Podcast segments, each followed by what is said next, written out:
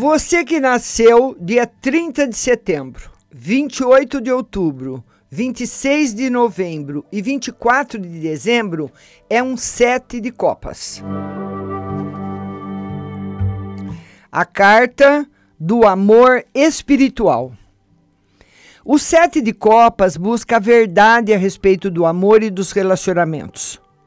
São almas antigas que vieram para cá para aprender o máximo sobre essas áreas, custe o que custar.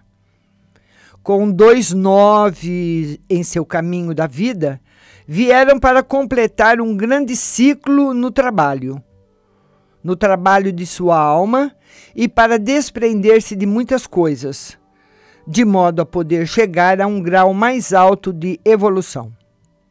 Portanto, devem cultivar o desprendimento e aprender a dar sem esperar retorno. As pessoas que desenvolvem o lado negativo podem ser ciumentas e cheias de suspeitas. Isso não passa de um mero reflexo de sua própria insegurança. Entre os sete de copas que cultivam o lado positivo, encontramos grandes conselheiros e pessoas capazes de fazer grandes sacrifícios pelos outros. Você sempre pode procurar um deles quando precisar de alguém que saiba ouvir com compreensão e simpatia. Todos os sete de copas devem encontrar um meio de fazer uma contribuição para o mundo pois só assim terão paz e satisfação. Orientados e consultores. Devem cuidar da saúde, pois vêm ao mundo com um karma, que pode manifestar-se com problemas físicos. Toda vez que ocorrer um problema, isso é sinal de que seu estilo de vida precisa passar por algum tipo de mudança. Por exemplo, a pessoa deve pensar em procurar outro trabalho se o que vem desempenhando for cansativo demais. Muitos sete de copas nascem com certos hábitos físicos trazidos de existências anteriores e que são difíceis de deixar. Até mesmo o hábito de fumar pode ser um desses. Abandoná-los é um dos desafios dessas pessoas. É importante notar o grande número de homens sete de copas que se envolvem com o mundo financeiro. Alguns dos mais bem-sucedidos administradores e proprietários de empresas são dessa carta. Tanto homens como mulheres sete de copas têm uma certa dose de ambição. São dinâmicas e sabem como alcançar o sucesso.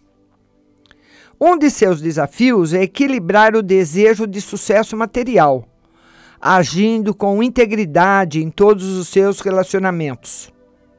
Ambições muito fortes, às vezes, entram em conflito com o desejo de manter relacionamentos harmoniosos.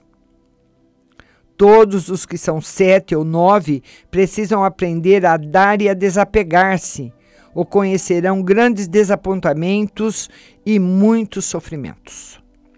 Os sete de copas são doadores de conhecimento e amor e podem chegar a amar incondicionalmente. Alguns aspectos do sete de copas referente a relacionamentos. Podemos presumir que esses sete, por serem de copas, cujo símbolo é um coração, tem nos relacionamentos o campo mais propício ao seu crescimento. E de fato é assim. De modo geral, os sete de copas querem dominar ou controlar as pessoas a quem amam, e com isso não colhem bons resultados.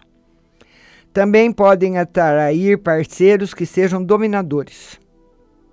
Poderoso quase sempre é a palavra que melhor descreve o parceiro, um sete de copas pelo fato de seu número ser tão altamente espiritual, os sete de copas devem ser verdadeiros e desapegados, do contrário, conhecerão grandes sofrimentos.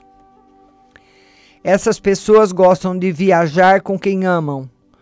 Tornam-se emocionalmente inquietas de vez em quando, e seus casos de amor podem começar de repente e terminar tão repentinamente quanto começaram.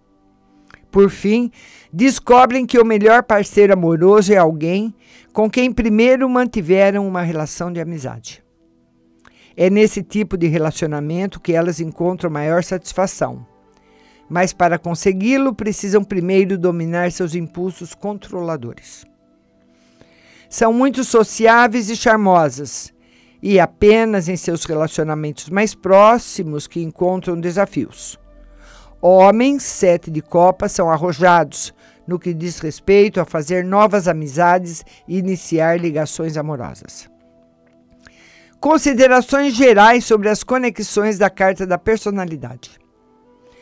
Quando um sete de copas e qualquer sexo conhece um rei de copas, logo percebe que encontrou seu par, alguém que conseguirá lidar com ele sem reprimi-lo.